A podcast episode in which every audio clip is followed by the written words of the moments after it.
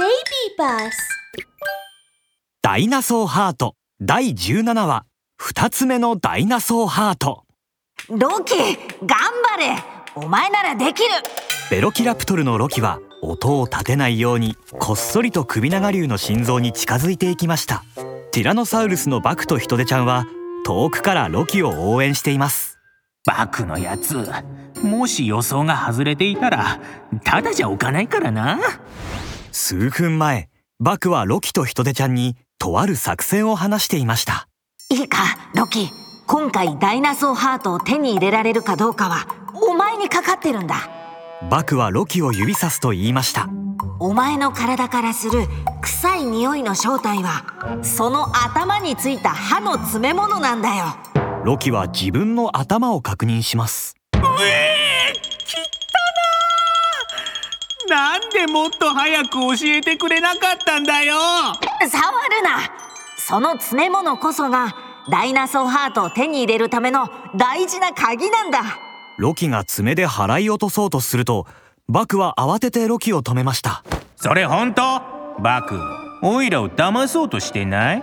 いや俺たち陸上動物は天敵から逃れるためにわざと自分の体に天敵の匂いをつけることがあるそうすることで敵は自分を仲間だと思って警戒を解くんだ。えー、っと、うん、言ってることがわけわからなすぎて頭がクラクラしてきたんだけどとにかくオイラが何をしたらいいのかだけ教えてよ。つまりその詰め物のついた頭で首長竜の心臓に近づきダイナソーハートを取ってくるんだ。こうしてロキは仕方なく言われるがままに心臓の前までやってきたのです。白血球の皆さんどうかこっちを見ないで。オイラは透明恐竜。見えない見えない空気だよ。どうやらバクの予想は当たっていたようです。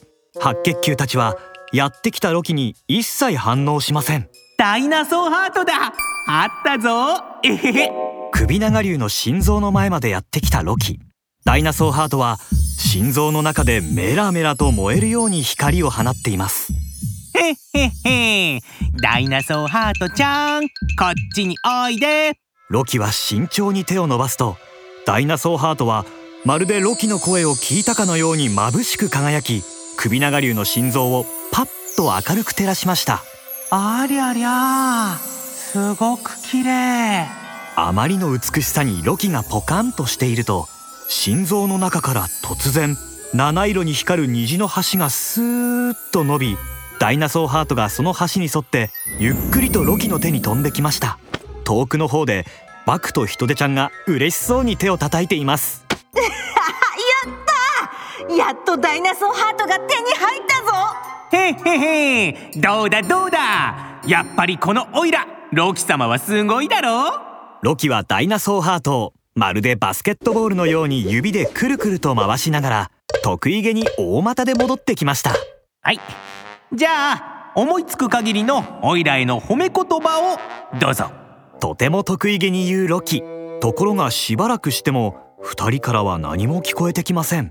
ロキが不満そうに目を開けるとバクとヒトデちゃんが慌てた様子で遠くまで逃げていく姿が見えました早く逃げろ白血球たちが襲いかかってきたぞそんなの大したことないって白血球がオイラを攻撃するわけないあんりゃりゃりゃりゃオイラのお尻があいたたたたたたたまだまだ得意げになっていたロキが突然お尻を矢で刺されてしまいましたパッと後ろを振り返ると白血球たちがものすごい勢いでこちらに襲いかかってきているではありませんかどどどどどういうことロキがダイナソーハートを持ち去るのを見て敵だと判断されたんだ。バンバクオイラを騙したな！いてててお尻が！うわー逃げろ！驚いたロキはお尻に刺さった矢に構うことなく慌てて逃げました。あ待って待って行かないで！ちょっとオイラ置いてかない3人はひたすら逃げ続けます。ところがどんなに逃げようと白血球はどこまでも激しく追いかけてくるのです。おいらもう動けないよ。頑張れロキ止まったらブスブス刺されるぞ。バクはそう言ってロキを励ましますがバクも走るスピードが少しずつ遅くなっていきました白血球はどんどんと迫ってきているようです。すると突然ヒトデちゃんは歯を食いしばるとザッと立ち止まりました。二人とも早く逃げて。何をしてるんだ。ヒトデちゃん。君を残して逃げるなんてできるもんか。早く一緒に逃げるぞ。バクの言う通りだよ。いいから早く行って。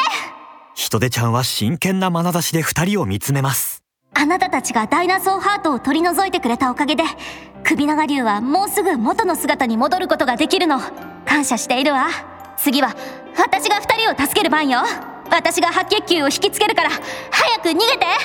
ヒトデちゃんはそう言うと振り向きもせずに白血球の方に向かっていきました。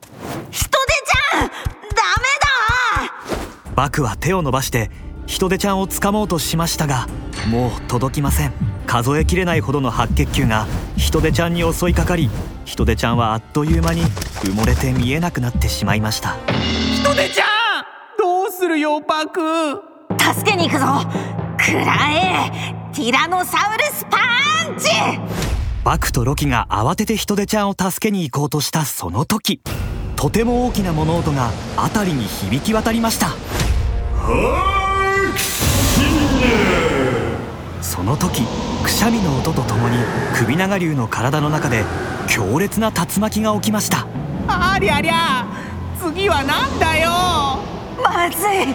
飛ばされるぞ。竜巻は白血球たちを巻き込むと続けてバクとロキオも巻き込みました。あれ今度こそもうダメだしばらくの間竜巻の中で回り続けた2人の頭はクラクラ。どれだけ空中に浮かんでいたんでしょう。バクとロキはようやく解放され地面に落ちました。バクロキ大丈夫？目を覚まして。バクがぼんやりと目を開けると目の前にヒトデちゃんが立っていました。あヒトデちゃん無事だったんだな。本当によかった